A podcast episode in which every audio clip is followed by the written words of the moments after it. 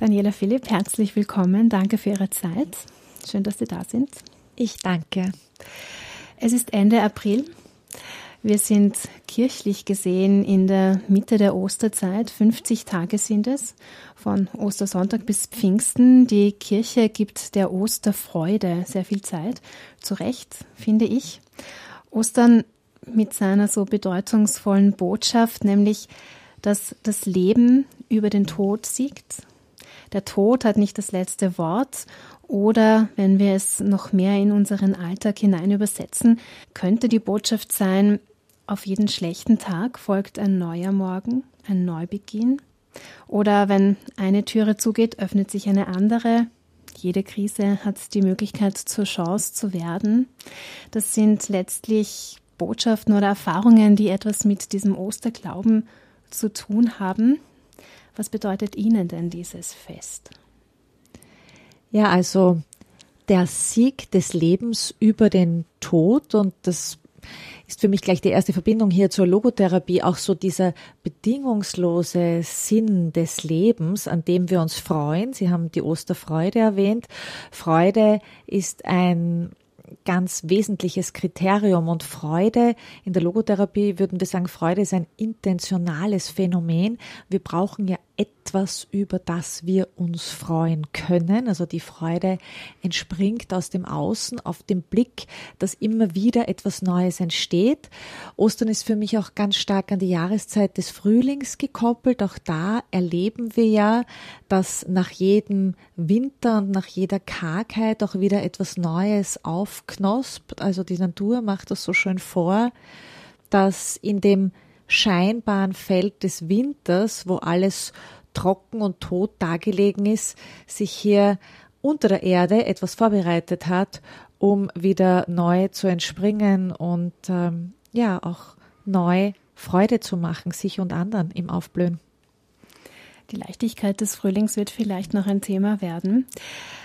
Wir haben der heutigen Sendung folgenden Titel gegeben. Nix ist fix, Halt finden in der Unsicherheit über das Vertrauen als Heilmittel für die seelische Not der Zeit. Ich würde vorschlagen, beginnen wir hinten.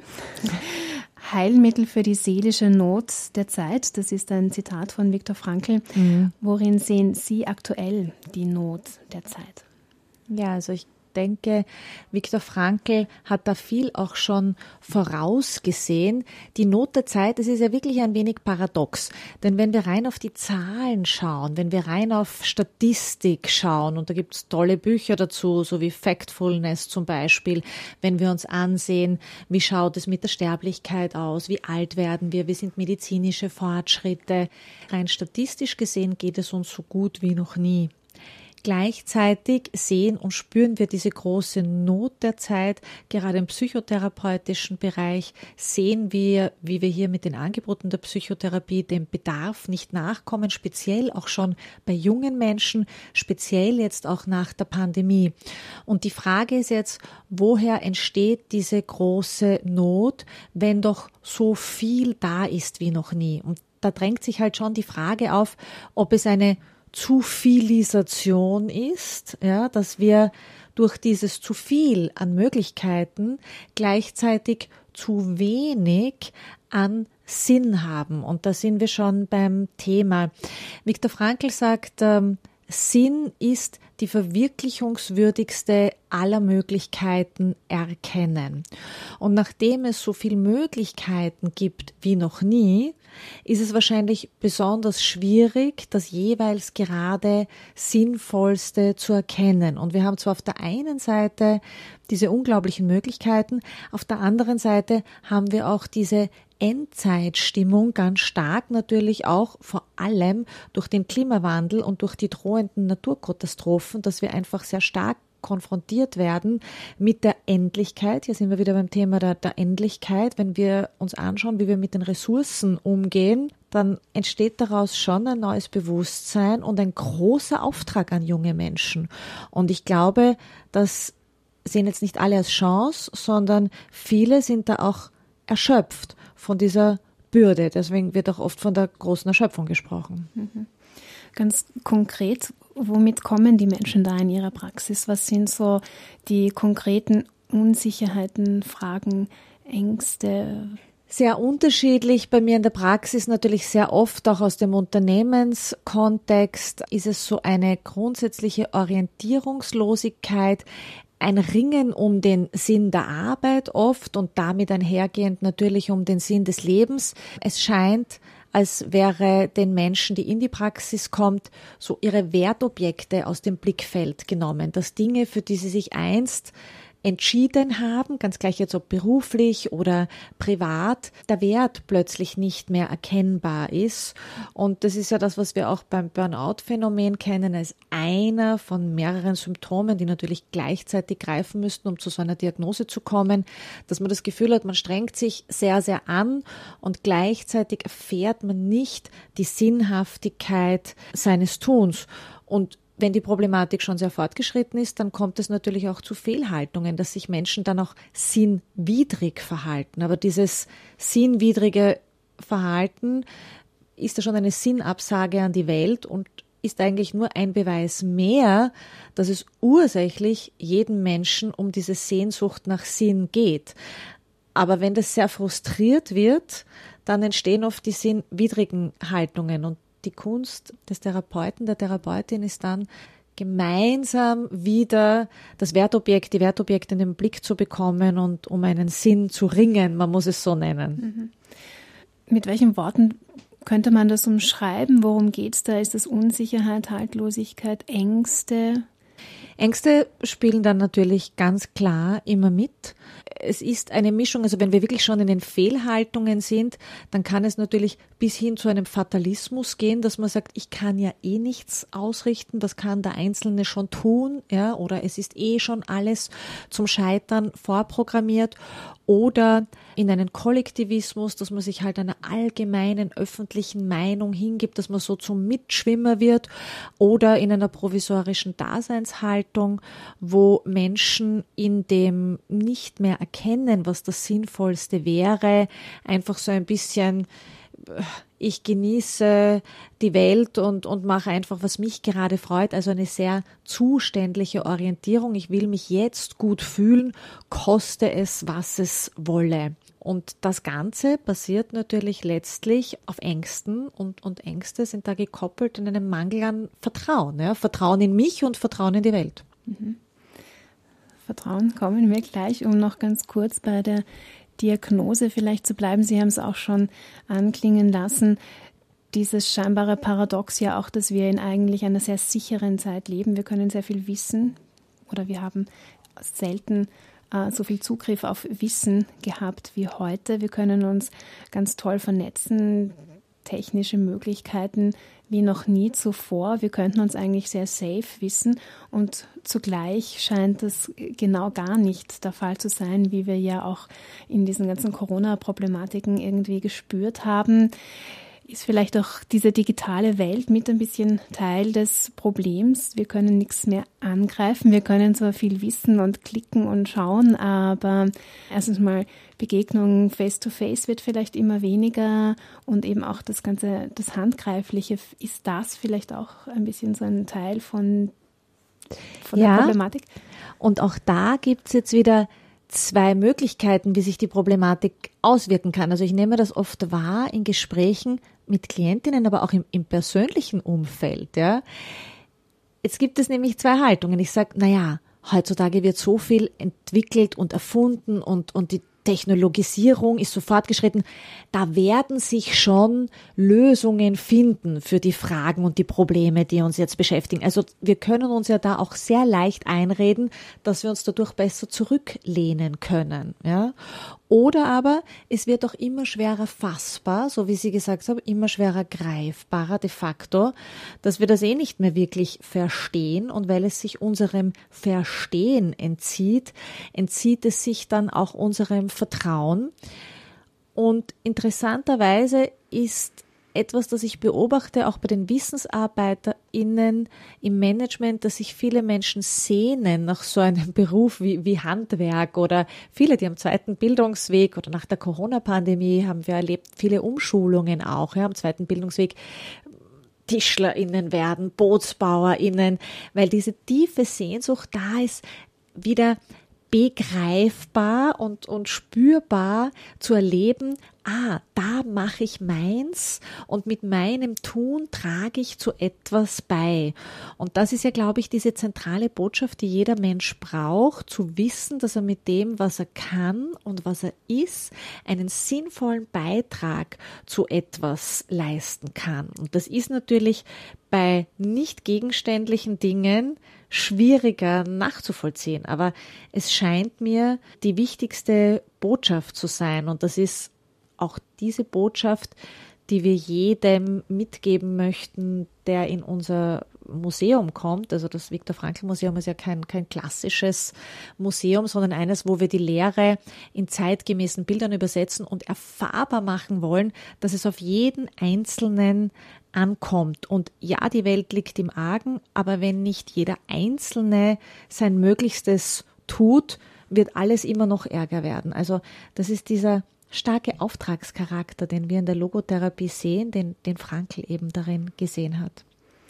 Sie haben ja schon gesagt, was wir dafür brauchen, um in so ein Handeln auch zu kommen, ist Vertrauen. Ja. Urvertrauen, Grundvertrauen, Selbstvertrauen. Genau. Sie sagen es, also äh, Vertrauen, ich würde es hier in drei Dimensionen, also zuerst einmal das Selbstvertrauen, aber auch das Vertrauen in andere Menschen und dann auch das Urvertrauen. Und das ist in engem Zusammenhang mit dem Menschenbild, das Frankl entworfen hat.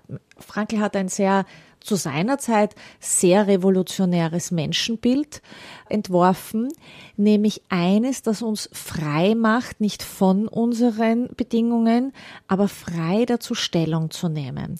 Das heißt, der Mensch ist frei in seiner Haltung zu den Dingen, die ihm passieren. Und Vertrauen ist eine Haltung, es ist eine Einstellung zum Leben. Und aus diesem Menschenbild wird klar, dass wir, ja, wir sind nicht unser Körper und unsere Psyche, wir haben unseren Körper, wir haben unsere sozialen Prägungen, das heißt, ein Gutteil ist uns natürlich schicksalhaft mitgegeben worden. Das ist sozusagen die Schwerkraft, die uns ans, ans Leben bindet und stellt den Boden unserer Existenz dar. Und das bestätigt, bekräftigt Frankl, sagt aber, dass dem Menschen zusätzlich noch diese geistige Dimension mitgegeben ist. Also er sagt, geistig meint damit aber nichts Rationales, sondern damit meint er das, was den Menschen erst zum Menschen macht, nämlich die Fähigkeit, Stellung zu nehmen zu den Dingen, die uns passieren, die Fähigkeit, uns zu entscheiden, nämlich alleine zu entscheiden, wie ich das, was mir bestimmt ist vom Leben, trage, wie ich damit umgehe. Der Humor, der uns zum Beispiel auch ein Stück weit von uns selbst distanzieren kann. Die Liebe, die Hingegebenheit zu einer Sache, die Entscheidung eben auch anderen zu vertrauen.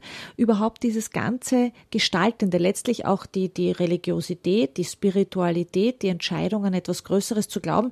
Also das ist alles menschliches Potenzial und mit diesem kommen wir sozusagen in eine gestaltende Kraft. Und da können wir immer entscheiden, ins Vertrauen zu gehen. Wir können nämlich einerseits entscheiden, aha, ich bin ja Co-Kreator meines Lebens, ich gestalte mit, also das macht mein Selbstvertrauen. Wenn ich aber weiß, dass auch andere Menschen darüber verfügen, dann kann ich auch darin vertrauen, dass andere Menschen ja hoffentlich ihr, ihr geistiges Potenzial, ihr humanes Potenzial nutzen und somit vertraue ich natürlich auch ganz anders ins Leben und letztlich kann ich mich noch auch entscheiden, an einen Übersinn zu glauben, dass etwas Größeres mich trägt. Die Frage, die mir da kommt, ist natürlich, wie ähm, lernbar ist Vertrauen. Ist es mitgegeben? Wir wissen, Urvertrauen entsteht in der Bindung zu den Eltern, zur Mutter, zum Vater oder die ersten nahen Klar. Personen eben. Also sprich, da kann schon auch viel schiefgehen oder viel nicht entstehen.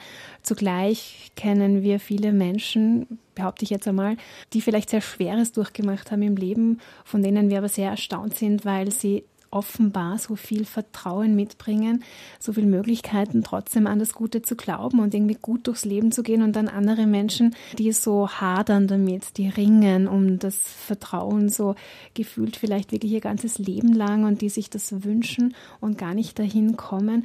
Sprich, also wie viel ist mitgegeben, wie viel kann ich da auch nachnähren, sagt man manchmal, mhm. auch oder lernen?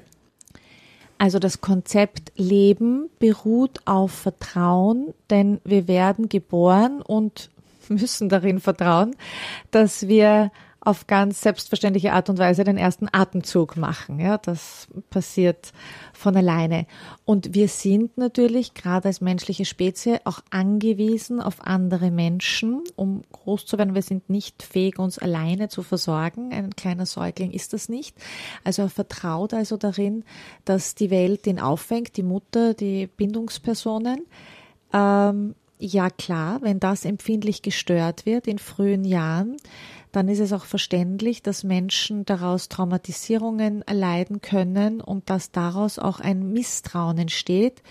Es ist aber das Urvertrauen, wie gesagt, kommt mit dem ersten Atemzug uns mitgegeben worden. Es kann also verschüttet werden.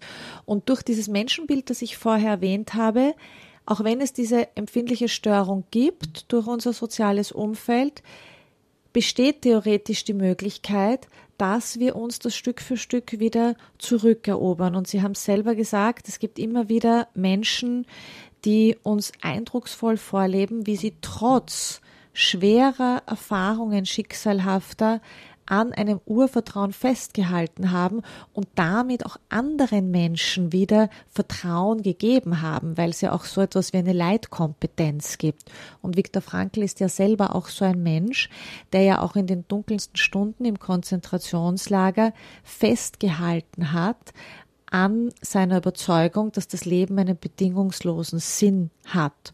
Oder nach seiner Rückkehr im Konzentrationslager seiner Stunde Null wo nichts mehr da war, das ihm Halt gegeben hat, hat er gesagt, okay, ich möchte mich als meines Schicksals würdig erweisen und ich vertraue darin, dass es einen mir jetzt noch verborgenen Sinn im Leben gibt. Was hilft, um zur Frage zurückzukommen, um das ähm, zurückzuerobern, ist all das, was wir auch aus der positiven Psychologie kennen, also uns zurückzuerinnern, wo sind Dinge schon gut gegangen? Und in jedem Leben gibt es neben dem Schwierigen immer auch Positives. Das ist ja auch gemeint mit der Höhenpsychologie, der Logotherapie, dass wir eben den Blick auch in die Höhe wenden, in das, was trotzdem Positives da ist. Und wenn es schon gar nicht viel zu finden gibt, dann gibt es zumindest das Rückbesinnen, dass offensichtlich wir vom Leben urgewollt sind, weil sonst wären wir nicht da. Ja, es gibt zumindest das Rückbesinnen, dass so Dinge wie unser Atem und, und andere Funktionen des Organismus passieren von allein. Also zumindest darauf können wir vertrauen. Und da gerade Menschen, die stark im Misstrauen sind, die viel Negatives erlebt haben, ich glaube, man muss halt mit kleinen Schritten beginnen, dass man sagt, ich schaue jetzt, wo passiert etwas in meinem Leben Gutes. Und wenn ich so hinschaue und wenn es nur ganz kleine Dinge sind, ja, die Ampel funktionieren. Ja, die Menschen im normalen alltäglichen Leben wollen mir Gutes. Aha, und ich speise nach und nach immer wieder mit kleinen Schritten mein Bewusstseinsfenster für Positives, um Schritt für Schritt dann noch mehr in dieses Vertrauen zu gehen. Also Tagebuch der guten Stunden und alles, was wir dergleichen kennen, hilft uns, unser Urvertrauen zu nähern. Viele Menschen, auch in der Natur, auch hier wieder, ist ja etwas, wo wir dieses Prinzip Vertrauen auch vorgelebt bekommen. Vorbilder ist übrigens auch ein, ein gutes Beispiel. Ja? Wo sind Menschen, die uns inspirieren, die uns berühren positiv? Und ich meine jetzt nicht Idole, die wir verherrlichen, sondern wo berührt uns jemand positiv? Und meist ist es so, dass das, was wir an anderen so bewundernswert finden, ein Stück weit auch in uns angelegt ist. Und das ist so die Frage, die man dann therapeutisch nutzen kann. Wo ist die Ähnlichkeit zwischen Ihnen und dem Vorbild? Was könnten Sie tun, um es diesem Vorbild ein Stück weit gleich zu machen? Mhm. Haben Sie noch eine ganz konkrete Übung vielleicht, die wir machen können? Jetzt beginnen? Ja, also eine Übung äh, für diese positiven Momente, die ich immer gerne habe, ist ganz klassisch. Diese in einem meiner Bücher habe ich die Übung der fünf Bohnen, dass ich in die rechte Manteltasche oder Hosentasche fünf Bohnen oder Kieselsteine gebe und wann immer etwas Schönes, Erlebenswertes passiert im Leben, was mein Vertrauen nährt, ja, gebe ich diesen einen Kieselstein von der rechten in die linke Tasche. Und am Ende des Tages kann ich diese fünf aus der linken Tasche wieder in meine Hand nehmen und sagen, was waren denn die fünf Momente heute, die mir das Leben geschenkt haben, die mir gezeigt haben, dass ich dem Leben oder anderen Menschen vertrauen kann. Und wenn man sich darauf ausrichtet, dann werden einem sehr bald diese fünf nicht mehr ausreichen, weil man wird viel mehr entdecken. Man kann das Spielchen ja auch, auch mehrmals am Tag spielen. Das wäre so das eine. Und das andere wäre so, den inneren Helden aktivieren, zu überlegen, was war denn so mein Vorbild vielleicht schon in Kindheitstagen, ja?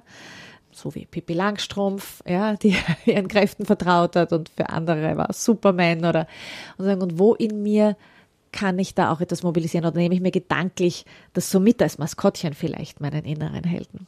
Darf ich Sie persönlich fragen, wer ist Ihr innerer Held? Also bei mir ist es Pippi Langstrumpf. Es war jetzt kein Zufall, dass ich das genannt habe. Ich glaube, es liegt auch ein bisschen an meiner Generation. Da bin ich in guter Gesellschaft. Ich mache mir die Welt, wie sie mir gefällt ist für mich natürlich auch in einer logotherapeutischen Interpretation nicht, ich mache einfach nur das, was mir Spaß macht oder das, was mir gut tut, sondern ich mache das Sinnvolle. Also ich versuche auch Gutes nicht nur für mich zu tun, sondern Gutes auch für die Welt. Aber ich sehe die Welt in ihren positivsten Ausprägungen und mache mich auf die Suche nach dem Hellen, das immer auch trotz des Dunklen da ist, also das Bunte. Wenn ich das unseren Hörern beschreiben darf. Sie sind auch genauso angezogen heute, so ganz fröhlich und bunt, sehr inspirierend für mich. Zum Schluss, liebe Frau Philipp, vielleicht noch die Frage, Sie arbeiten auch mit Ansätzen aus der Bibliotherapie. Vielleicht können Sie das in zwei Sätzen erklären, was es bedeutet und uns da auch noch was mitgeben. Ja, also ich meine, dass das richtige Buch oder der richtige Film zur richtigen Zeit hat oft für die Seele so etwas unglaublich Kuratives, Heilendes. Auch das in Zeiten, wo es einem vielleicht nicht so gut geht, ja, sich einen Film anzuschauen, der einem wieder auf eine andere, positivere Frequenz bringt. Das haben wir alle schon einmal erlebt und jeder, jede hat hoffentlich auch so den einen oder anderen Lieblingsfilm, das eine oder andere Lieblingsbuch, das immer gut geht. Ganz aktuell, ich habe jetzt gerade einen Film gesehen, einen französischen Film, Rumba la Vie, von einem Mann, einem 50-jährigen Mann, der so ein bisschen mit dem Leben hadert, so ein grumpy Man.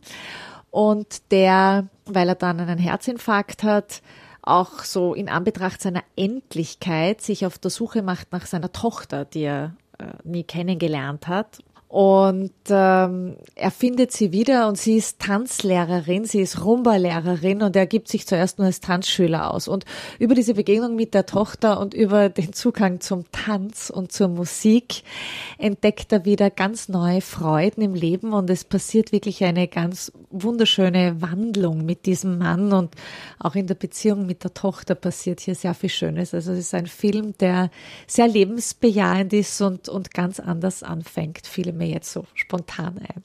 Und ein Buch, das zu meinen All-Time Classics gehört, ist von Dr. Edith Eva Eger. Ich bin hier und alles ist jetzt. Im Original heißt es, glaube ich, The Choice.